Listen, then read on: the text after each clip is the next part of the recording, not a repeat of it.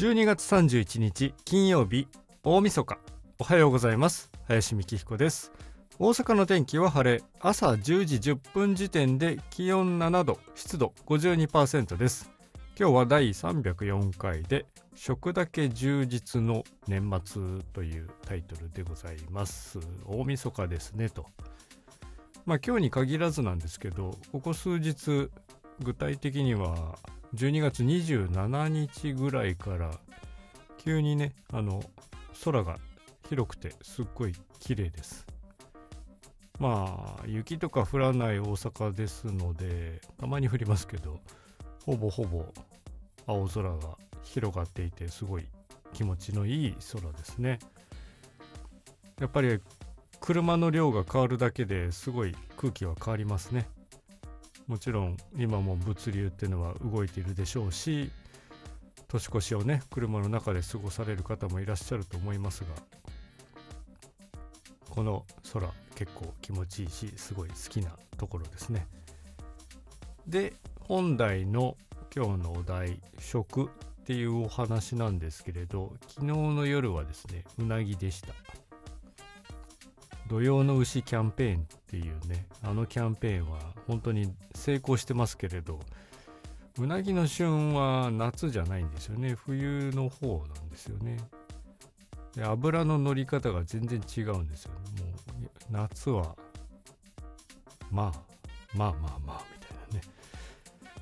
なね。まあ全く売れなくなるからその夏をなんとかしようっていうキャンペーンとして作ったわけですけど、まあ、大成功してる反面旬を錯覚するほどの大成功ってどうなのかなって思っちゃいますけど本当に美味しいのは今ぐらいですよっていうところで是非食べてほしいなと思いますが知ってる人は知ってるんですよね。なので昨日も買いに行ったんですけどうなぎの専門店がありましてテイクアウトのみ。中で食べる場所はない。ひたすら大男がすごい串に刺さったうなぎをおしゃーってこう裏返してタレつけて出してっていうのに長蛇の列があったんですけれど皆さんね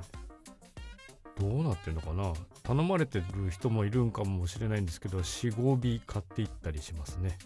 すごいです。うちは1尾で十分でしたけど。だいたいね大きいのっていうと3000円前後ぐらいでしょうけれどこう1尾がでかいんでね、でかいって言っちゃって、でっかいんでね、もう半分に割るだけでも十分こう、2人とかでも、2人で1尾で十分かな。そうすると1500円か。じゃあお店で食べると、みたいな計算していくとすっごい安いんですよね。まあ、国産でございます。まあ、そして同時進行でですね、お家の中では餅つき機が回っておりまして、この餅つき機がだんだん何て言うんでしょう昔の機械になってきたんだなって思いますが2000年00年製の当時のナショナルまだパナソニックになる前の製品で 1.4kg のねもち米をスーパーで買ってきましてそれをまあ水につけたりはしないといけないんですけど入れましてあとは勝手についてくれます。で完成したらちょっとね手でのして1枚の板みたいになりますけれど本当にねこれがね21年目ですか。もう大学生の時にね買ってもらいまして親に。で今回は正月にね実家に行くんですけれどお前のとこで作った餅を持ってきてほしいと言われましたので作りました。この機械自体はですね残念ながらもうすでに廃盤生産終了製品ということでですねまあそうだよねとは思いますけれど。じゃあ修理できないかもしれないからこれはこれで大事に使いましょうねと思いますがそんな年がら年中使うもんでもないのでねやっぱり冬場にちょっと何回か回しますけれど。そんな機械ですね。まだまだ壊れないでしょう。この感じならば。そしてそして今はですね黒豆を炊き中でございました。おせちは作らないんですけれど黒豆だけはやりますっていう感じでもういろいろです。餅の香り豆の香り昨日はうなぎのタレの香りという感じで年末の香り。実は今日の夜もねまだねごちそうをねあるんですけどね。まあそれはいいです。この後は友人が営むね蕎麦屋さんまで行って年越しそばをテイクアウトでまあその場で食べてもいいんですけどそこはそこで結構混み合ってると思うのでまあ今回はご挨拶とそばをいただくだけで帰ってきたいなとは思っております。夜に家で食べたいと思っている特別なそばですね。